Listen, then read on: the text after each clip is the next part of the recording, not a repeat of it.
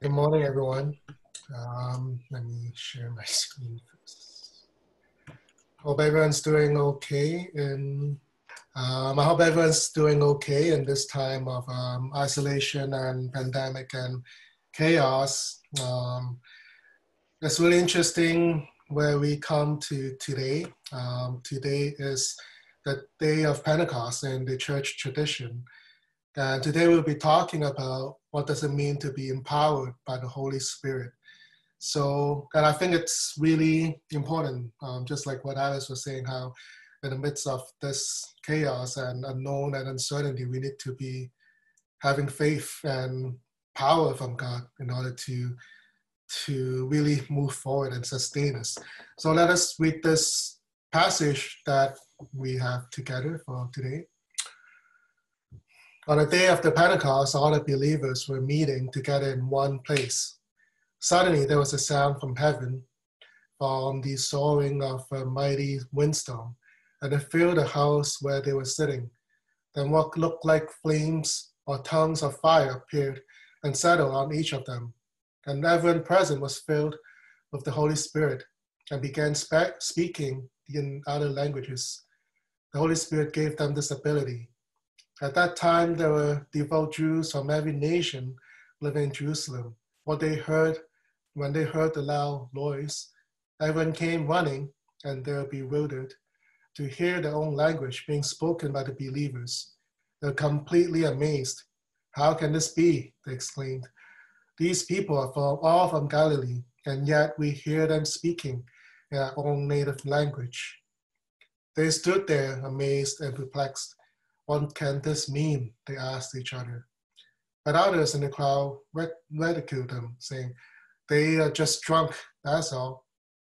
Then Peter stepped forward with the eleven other apostles and shouted to the crowd, Listen carefully, all of you, fellow Jews and residents of Jerusalem. Make no mistake about this. These people are not drunk, and as some of you are assuming, nine o'clock in the morning is too early for that. No, what you see was predicted long ago by the prophet Joel. In the last days, God says, I'll pour out my spirit upon all people. Your sons and daughters will prophesy. Your young men will see visions. Your old men will dream dreams. In those days, I'll pour my spirit even on my servants, men and women alike, and they will prophesy. And I'll cause wonders in the heavens above and signs of the earth below, blood and fire and clouds of smoke. The sun will become dark and the moon will turn blood red. Before that great and glorious day of the Lord arise, but everyone who calls on the name of the Lord will be saved. So today is the day of Pentecost. Um, let us pray and ask God to be with us Lord Father, 2,000 years ago today, you sent this Holy Spirit to your believers, empowering them with flames and tongues of the Spirit, giving us the gift to face the tough times. Lord, in the midst of all that's happening in the world right now, we ask that you also empower us. Send your Holy Spirit and fill it with into our hearts, wherever we are, in each of our homes, so that we can feel your presence, your embrace, strengthen us and help us to learn and listen to what is it you're drawing attention to today and what does it mean to live as your disciples, as Christian today. Pray all this in the name of the Father, Son, and Holy Spirit. Amen. So today in the church calendar is the date of Pentecost, and I think in the Chinese church tradition, we rarely talk about the Holy Spirit and the work of the Holy Spirit. So I'm just going to, today I will talk uh, briefly about what that means and what is the purpose of the Spirit. And a lot of times we think that the Holy Spirit only appears in the New Testament.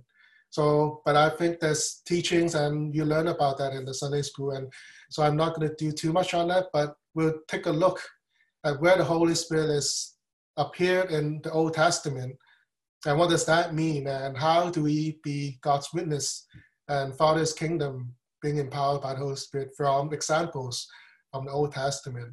And finally, I will spend a little bit of time to talk about what that means for us today. In the midst of all that's happening, how do we live under the power of the Spirit and how can we be a witness and spread the gospel through that? So, just to give a bit of context on the passage of Luke today. So, if you know that actually Acts and Luke come together, um, I know in the in the table of context, the Luke and then John and then Acts, there's a Gospel of John in between. But actually, Luke and Acts is by the same writer, and they should be read together. So when we read Acts today, what happens to the believers as they're waiting, this is what came before, right before that incident. It's in Luke 24. That's where Jesus was resurrected and came and appeared before the disciples in the upper room. And Jesus said, When I was with you before, I told you that everything written about me in the law of Moses and the prophets and in the Psalms must be fulfilled. And he opened their minds to understand the scriptures. And he said, Yes, it was written long ago that the Messiah was suffered and died and raised from the dead on the third day. It was also written that this message would be proclaimed in the authority of his name to all nations, beginning in Jerusalem. There's forgiveness of sin for all who repent. You are witness to of all these things. And now I will send the Holy Spirit, just as my Father promised.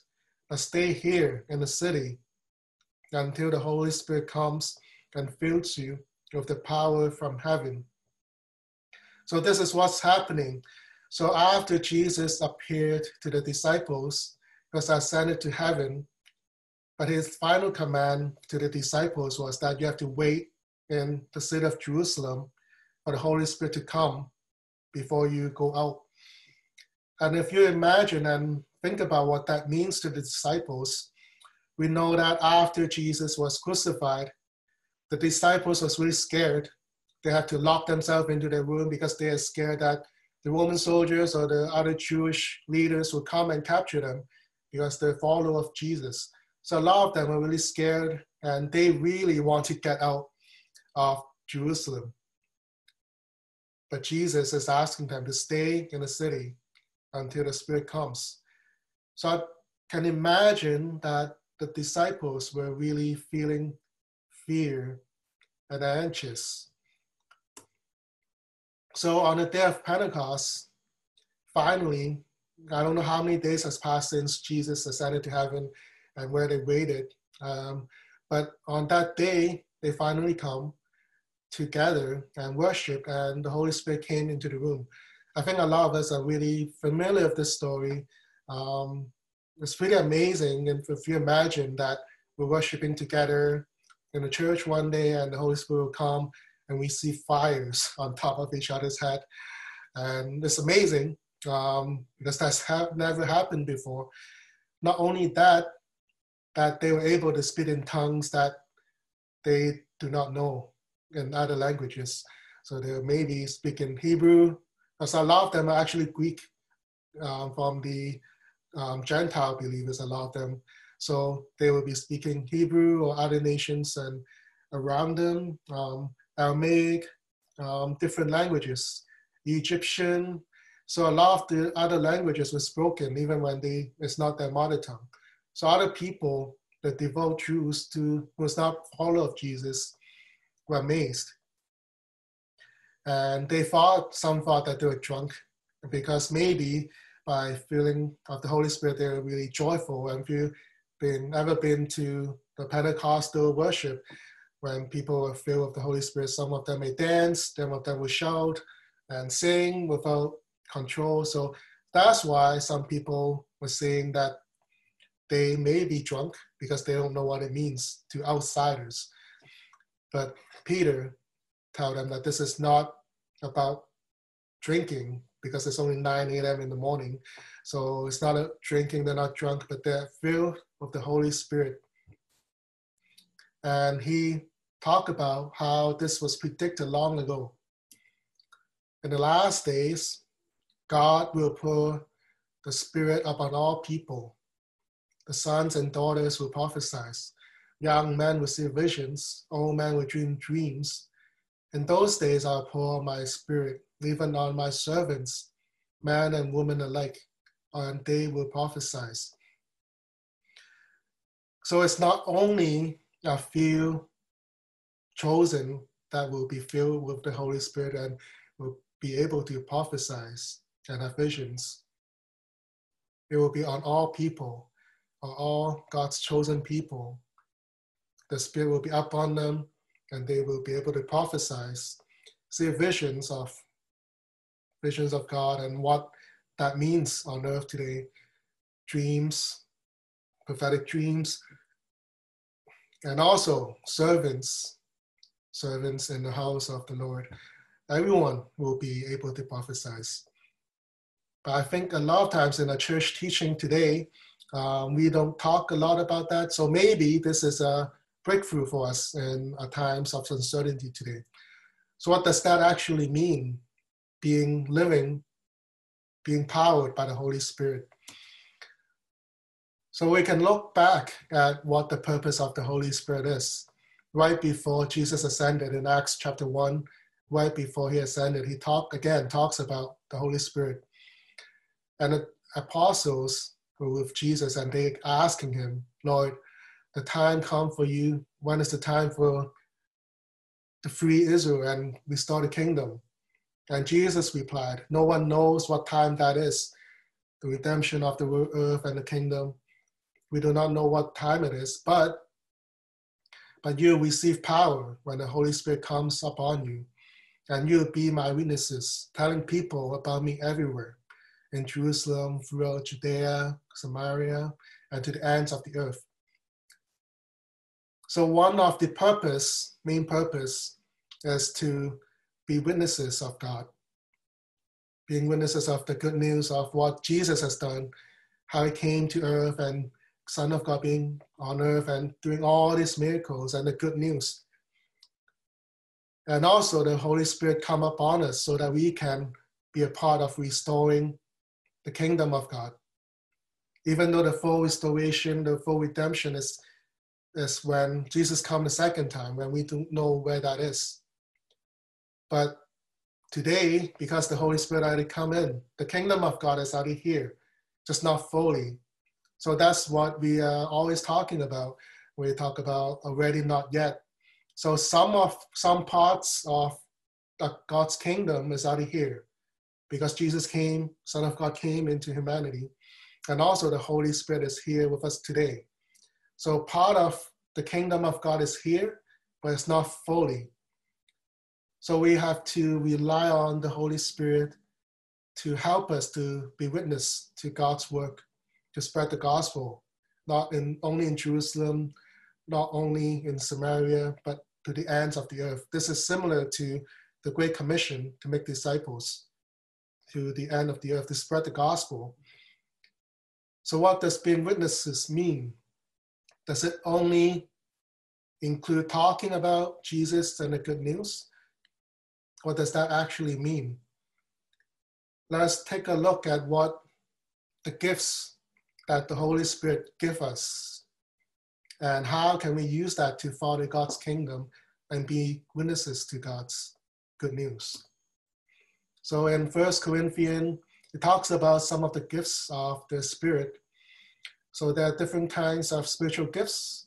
So some gifts is this, uh, but all the gifts are given by the Holy Spirit, and there are different kinds of services. But it's every gift is to serve the same Lord, and spiritual gift is given to each of us so that we can help each other.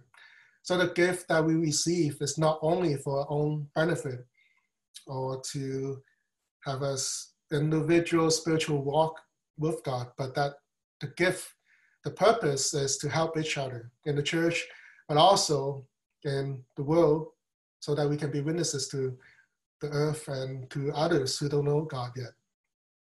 So to one, the Spirit gives the ability to give wise advice. To another, it gives the message of special knowledge. Another gives great faith to another the spirit give gift of healing. Some are able to perform miracles, and other to ability to prophesize. He also gives ability to discern whether a message is from the Spirit of God or from another spirit. Another given us ability to speak tongues, a known language. Another given the ability to interpret what is said by the tongues. But it is the one and only Spirit who distributes all these gifts. He alone decides which gift each person should have. So this is a summary of the gift of the Holy Spirit. And given this passage, again, the spiritual gift is given to each of us so that we can help each other. Um, in Romans, also, there's also other spiritual gift the gift of serving, the gift of encouragement, gift of giving, gift of leading, and gift of showing mercy. So I think a lot of times in my experience um, growing up in the church, we talk emphasize, put a lot of emphasis on the gift of teaching and wisdom and faith um, to encouragement and to care for one another. But we don't talk about much about the healing, uh, gift of healing, gift of uh, performing miracles, talking about prophecies or discernment of the spirit. We don't talk much about that because it's hard to explain and sometimes we feel that it's really mysterious. We don't know what that means and yeah, so we don't emphasize or talk a lot about that uh, because of our tradition. So today, in the day of Pentecost, I want to talk a little bit more on those that was not talked about much. And again, um, because we feel that it's mysterious, we feel that this, what you see in this painting, the gift of fire coming down, is not going to happen today because we're more scientific today. It's not explained by science, so we believe that this may not be happening to us today. We don't need miracles or so, but I can assure you that there are still a lot of incidents of healing and miracles that's still happening today. I want to share with you a special experience of mine. Um, I was in this Israel trip with uh, Tyndale two years ago, and this is a group of um, seminarians and professors. And I want to share with you one experience of healing on that trip. There's several miracles that happened. This is a personal experience, and the whole group was able to experience that, that miracle. So through that trip, one of the person, I don't know if you, oh, I cannot, like the mouse doesn't appear, but one of the person, let me see where she is. Okay, right at the back, the person holding the red folder, her name is Julia. So during one of the trips, um, outings, she twisted her ankle because that's like when we're outing, it's like a lot of rocks and mountains we need to hike. So in one of the trips, outings, she twisted her ankle really badly. And after that incident, she wasn't able to walk. She needed to have like those and those things to help her walk. And I remember that she really wasn't able to walk and she needed to take the cab and everywhere. and she needed to stay in the bus when we go outside. But one day, oh, it's two years ago, two years ago in Pentecost in Israel, in Jerusalem. So all of us are going to worship together that night. We're walking from a hotel to the place of worship. That's about 15 minute walking distance. So she had, because she's twisted her ankle, she needed to use those cranes to walk. Um, she was in a taxi with my professor. And so they took the taxi because she couldn't walk without those cranes. And but during the worship service, when singing together, she told us that she heard a voice. She heard a voice from Jesus saying for her to stand up. And then she said, No, I can't stand up. My leg hurts a lot. And then Jesus again told her, It's okay. You can stand up. And then, because of faith, she stood up. And again, that leg is, pain is gone. The swollen is gone. And her leg was healed. And after the service, when we were walking back to the hotel, she was the first one to run back to the hotel. She was like so joyful and screaming with joy, and she was running all the way back to the hotel, jumping around. Again, this is really happening. So this a miracle of healing. So miracles and healing still happens today in different contexts. And it's a gift. It's something that we can ask for, but in the end, it's really a gift so, what does it mean being empowered by the Holy Spirit, and how can we use this gift that God has given us through the Holy Spirit to be witnesses?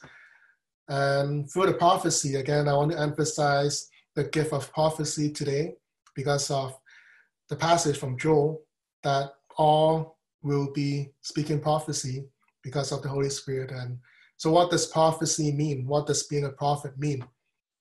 So we're all empowered by the Holy Spirit. And a theologian, Roger Stronstad, said that we're all prophethood of believers. So in the Bible, we talks about every one of us is priesthood, but we're also prophethood. Every one of us are priest and prophet together at the same time. So what is a prophet? A lot of times we believe that prophets are people who talk about the future and then eventually they prophesize and things will come true. This is one aspect of it. But If we have a more holistic picture of what a prophet is, they're mouthpieces of God. They talk about the truth, they reveal the truth. Just like in the Old Testament, in the book of prophets, all the prophets, they talk about God's standard, what is the truth, and calling for repentance of the Israelites as they face judgment of God because they're not living in the standard of God. And a lot of times they ask for repentance. And if they repent, God will show mercy to them. Just like we talked about last time, one time and talk about Jeremiah with the potters, with the clay and God is the potter, that God always gives us second chances. So one of the role of the prophet is to be the mouthpiece of God, speaking out the truth against injustice, against evil, calling for repentance. And that's always second chances if only there is repentance. And also, a more holistic definition of a prophet is that we're believers empowered by the Holy Spirit, by the Spirit of God to fulfill God's mission. Again, as today's passage in Acts talks about, we are all filled by the Holy Spirit today. We're all given gifts by the Holy Spirit. And one of the purposes is to be witnesses and also to further God's kingdom today. So, what does that mean to be using the gift of God? Let's take a look at some of the examples from the Old Testament. A lot of times we thought the Holy Spirit only appears in the New Testament, but there are a lot of examples in the Old Testament where the Holy Spirit appears. The most the most apparent is the first verse in the Bible. The Spirit hovers above the water, over the water, and it brings life. It's part of creation of God. The Holy Spirit is part of the creation process, bringing life, setting order, setting things in order, and also when God created man and woman, God breathed a breath of God into Adam, and it came to life. So the Holy Spirit creates and sustains life. Imagine we right now hold a breath for more than, I don't know how long you can hold your breath, but every day we're breathing in life, the breath of God, breathing in life of God. The breath of God sustains us. And we have to be grateful, especially now when we're in the pandemic of COVID 19, when a lot of people cannot breathe. It's so hard for them to breathe that life, that breath to stay alive. We need to be grateful and be mindful and to what God is giving us. It's not, we should not take it for granted. a lot of times it's just automatically breathing in and out, and that's it. We don't think about it. But God give us life and sustain us through the breath. And also empower us and lead us out of oppression and slavery. So Moses was considered a prophet because he was leading the Israelites out of Egypt and he was empowered by the Spirit. So we know that through the work of the Spirit, God empowers leaders, prophets, and leading the people of Israelites out of slavery, of oppression. Special talents are also given through the Holy Spirit. So in Exodus, we see one of the first artists in the Bible. So he was filled by the Holy Spirit, giving him great wisdom, ability, and expertise in all kinds of craft. So the Holy Spirit filled him with abilities, artistic gifts, and he was able to craft the tabernacle where God will reside and be with the people of Israel. So God gave artistic gifts and talents through the Holy Spirit. and also commission our leaders. So Joshua was filled with the Holy Spirit and commissioned to lead the Israelites into the promised land after Moses' death. So a lot of times we're empowered by the Holy Spirit to lead our community, just like this example in Joshua, and strengthen us. So in the book of Judges, we see how Samson, he has special powers, strength is a lot more stronger than anyone, and his power comes from his long hair. so he didn't cut his hair for the whole his whole life. He's empowered by the Holy Spirit. And if you read the story of Samson, he was empowered by the Holy Spirit, and there was a lion coming, and he was able to rip the lion's mouth apart because he was filled with the Spirit, and his strength is stronger than the lion.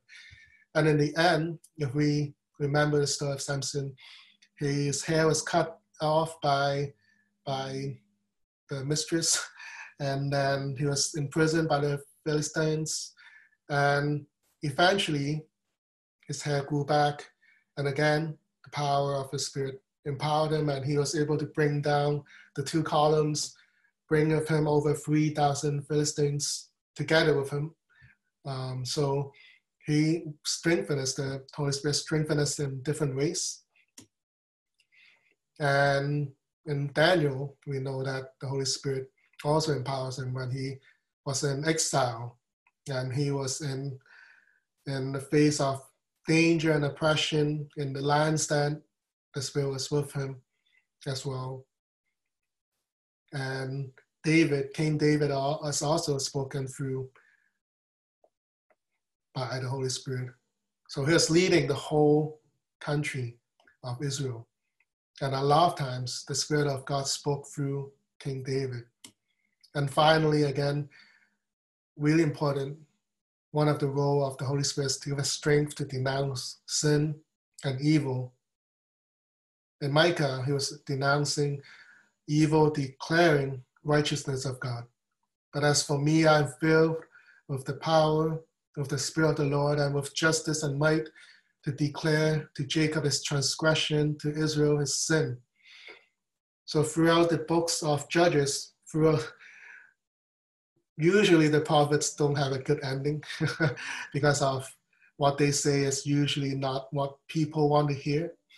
And a lot of times they don't have a good death, but they fulfill God's mission is to denounce evil, speaking out for God, the declaring righteousness of God, asking for repentance. And it's interesting to see one glimpse of what the Holy Spirit is. That and throughout all the incidents in Old Testament, all of those feeling of the Holy Spirit is only temporary, maybe one day. This is a glimpse of what it is um, in Numbers. So this is in Numbers when Moses was the only one leading the whole camp of Israelites. He wasn't able to do that. So he chose 70 elders to help him. And so Moses went out and reported to the Lord, to the people. He gathered 70 elders, stationed them around the tabernacle. And God Lord came down in the clouds and spoke to Moses. They gave the 70 elders the same spirit that was upon Moses. And when the spirit rested upon them, they prophesied. But this never happened again. So in the Old Testament, a lot of times when God's spirit come down, it's only temporary. So they were able to prophesy or be with God, work with God's mission for a while, but then the spirit is gone. But two men, Eldad and Medad, have stayed behind in the camp. They among the elders and they did not go out from the tabernacle. So they were still prophesying while the rest of them were going out. But the young men came and reported to Moses. Oh, these two elders are still prophesying in the camp. And we see Joshua, what the first glimpse of Joshua, who's to lead Israel after Moses. Joshua, son of Nun, who had been Moses' assistant since his youth, protested, Moses, my master, make them stop. So Joshua was feeling, I don't want his feelings, uh, why he should stop them from prophesying. Maybe he, I don't know if he got the spirit or not, but was complaining to Moses. But Moses replied, Are you jealous for my sake? Are you jealous for my sake? So to Joshua, maybe he feels that if the spirit is given to some people, will go out it's gone out and it will not go back to Moses. I don't know. So maybe there was jealousy involved. Are you jealous for my sake? I wish that all the Lord's people were prophets and that the Lord will put his spirit upon them all. So even since the beginning in Numbers and in the story of Exodus, this is a wish of Moses that one day all this God's Spirit will be descending and fill all of God's people. This is his wish. I wish that all of the Lord's people were prophets, and the Lord will put his spirit upon them all.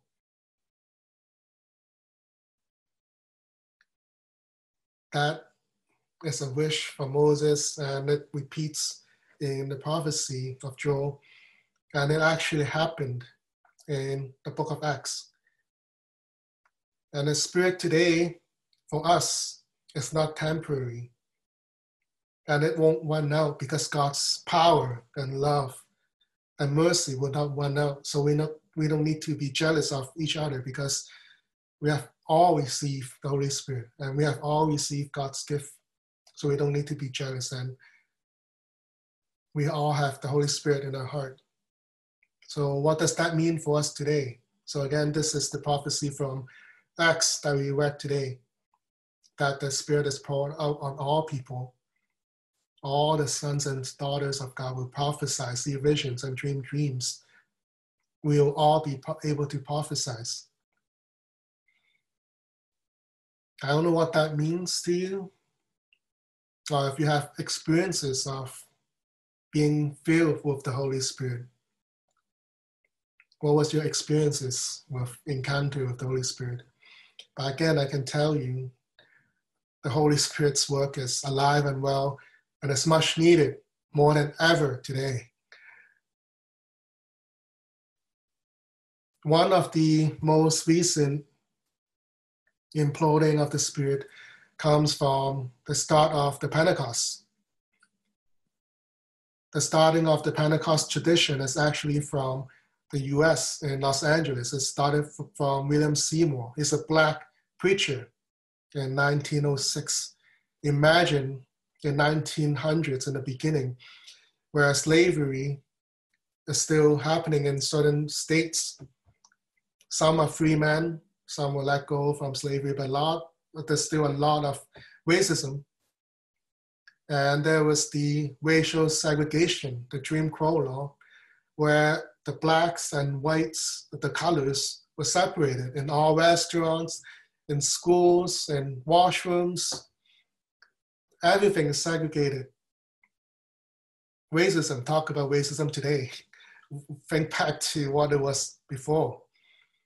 So Pentecost, the, the Pentecost tradition actually started right in the US, in southern US it started from a preacher in Texas and went to LA and and it exploded by William Seymour in a revival meeting.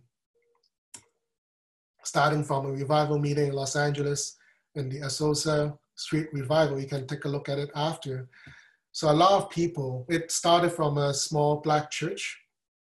You know, a lot of people received the gift of tongue, healing from sickness, and eventually grew so big, grew so big that people from all over the country, from all over the world, Egypt, um, European countries, and Middle East, everyone from all over the world come to worship in this small church in Los Angeles.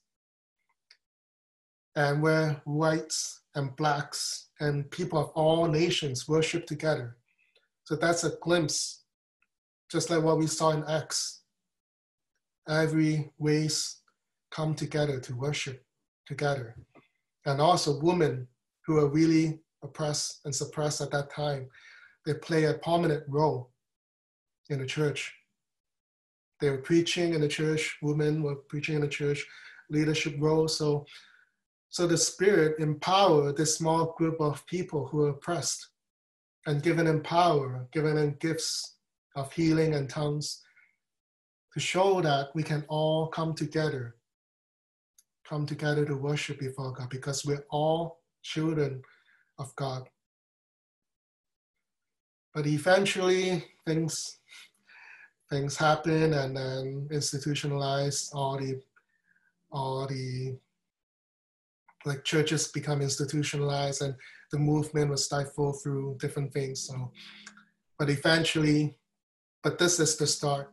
And i feel that it's really beautiful how the spirit is able to empower us to worship together. And this is especially meaningful for us today with what's happening this past week. And we think back to why Jesus promises the Holy Spirit. Go back to why Jesus promises the Holy Spirit before Jesus leave left the disciples. He said, Peace be with you. As the Father has sent me, so I sent you. When he said this, he breathed on them and said to them, Receive the Holy Spirit. So in this incident, Jesus is saying, talking about peace a lot of times we emphasize on the peacemaking as Christians, so we don't get involved a lot in conflicts in our politics, um, in the society, peace, and then we are to be sent into the people to be witnesses of Christ. And we're receiving the Spirit to empower us to do that work. Peace, send, and receive. I think every one of us saw, a lot of us see what happens this past week. It started with uh, Amy Cooper, who was walking her dog in Central Park, and had black men, African American men, just going about his business, watching birds. And the dog wasn't on leash, so the African American asked her to put the dog on leash so that it would not ruin the bushes scare away the birds. But she used the blackness, the African American blackness, as a weapon and called the police, saying that she was threatened by an African American. She was scared and asking what it means, like asking the police to come right away. But she knows what it means. That she, if the police came, he may be killed. And we see George Floyd it's so heartbreaking to see a man who was just killed on video because of this policeman, his knee on his neck over five, seven minutes. When he's crying out, I can't breathe, I can't breathe. And it ignites the whole protest that's still happening. I was watching live TV last night. Protests across the US.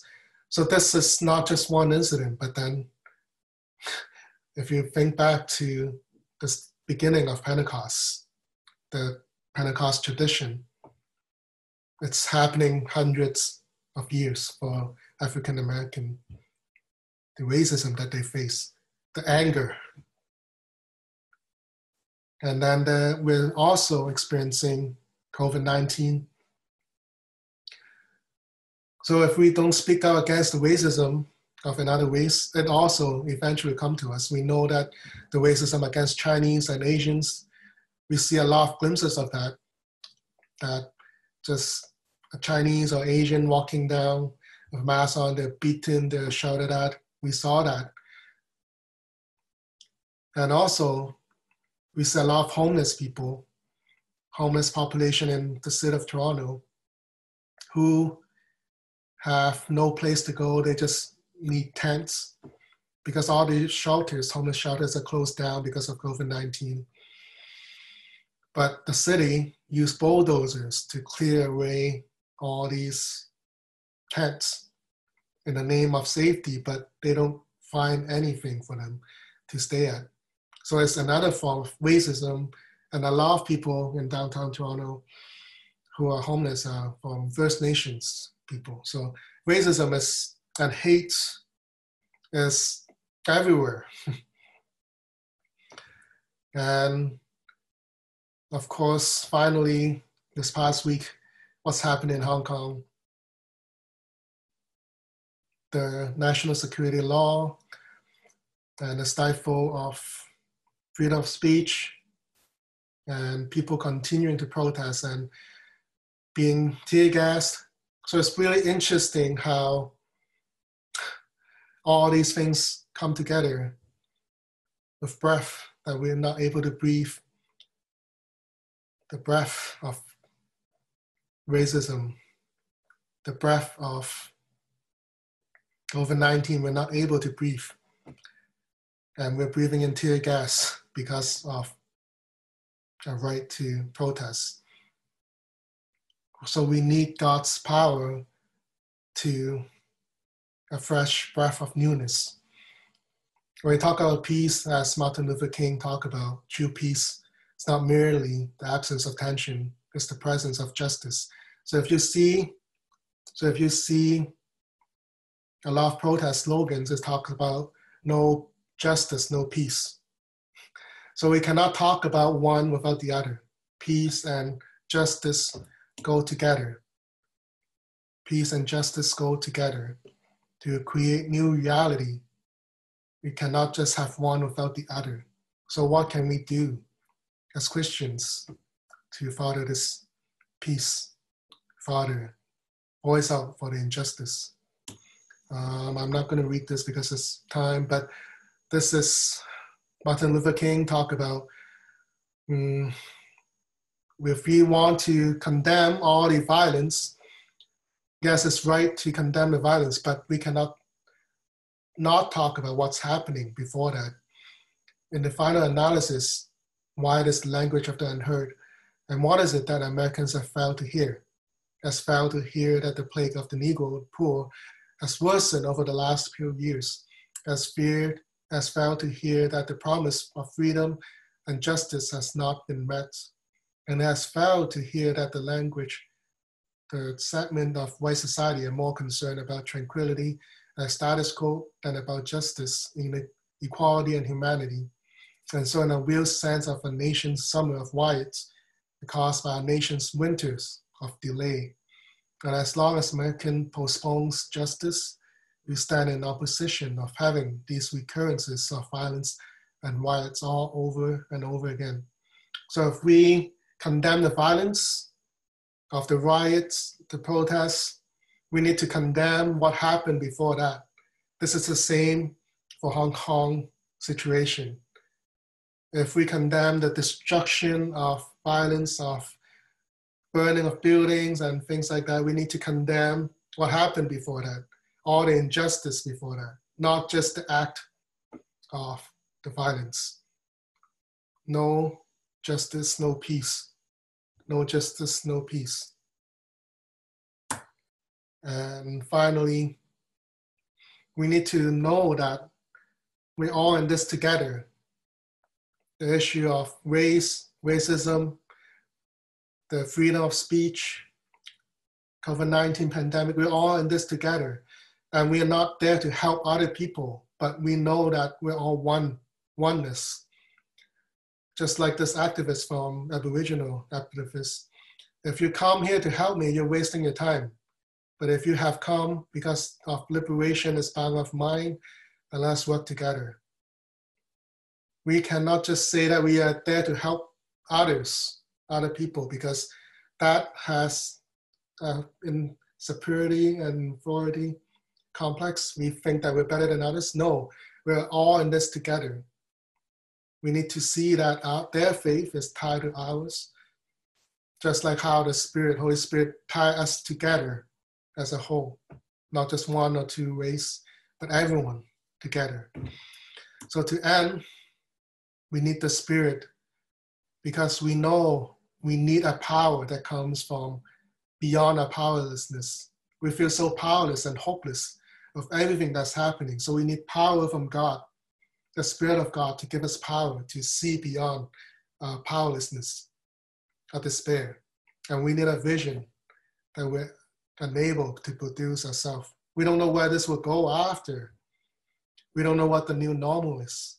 So we need vision from God, prophecies from brothers and sisters, dreams. They're all speaking to visions of God that's beyond ourselves. And we need confirmation to the truth against our evidence. It seems hopeless and everything goes downhill and all this oppression and uh, but we need confirmation of truth from God that He's still here working together with us. We need power from God. So to end today, just think back to your own experience of the Holy Spirit in your own journey. What was that like?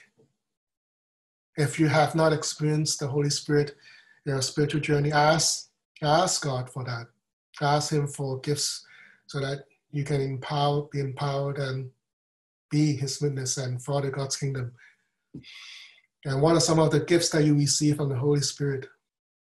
How are you utilizing that in the community, in your church?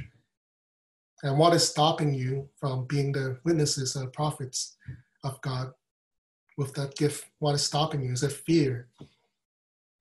Is it that we want to be in the safety of our home? What is God calling you to do today?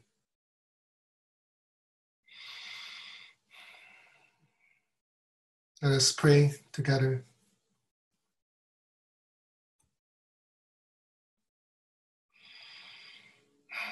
Lord Father, we come together before you on this day of Pentecost.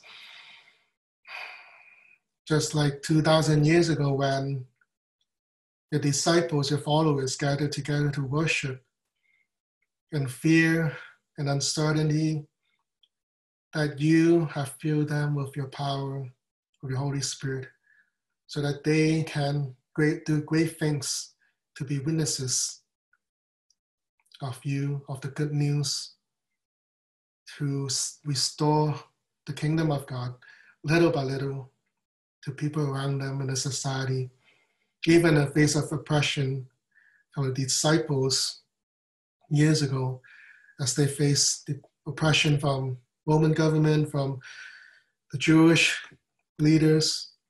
They're not afraid to speak out because you empower them with your Holy Spirit that they can do great things, they can do miracles, they can heal, they can prophesy to let people know your power.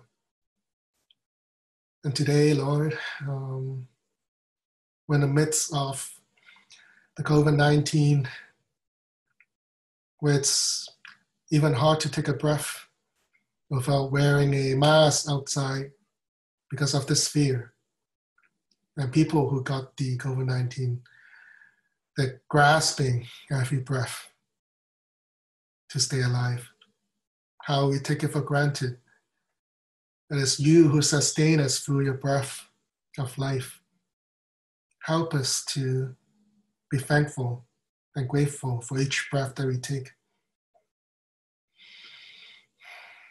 And we also see the spirit of hatred and anger and racism across the earth today.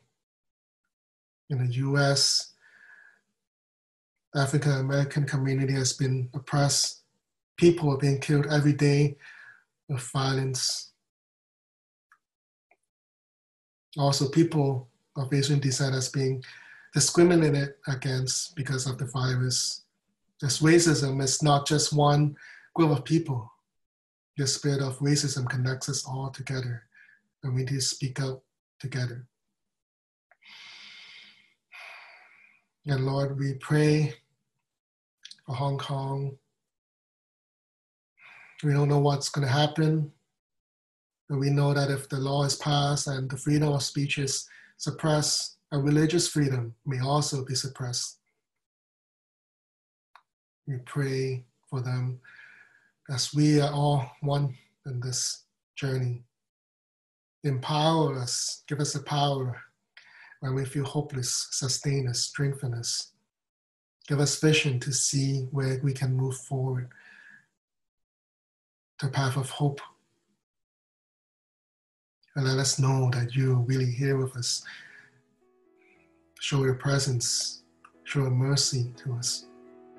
We thank you, Lord. We pray all these in the name of the Father, Son, and Holy Spirit. Amen.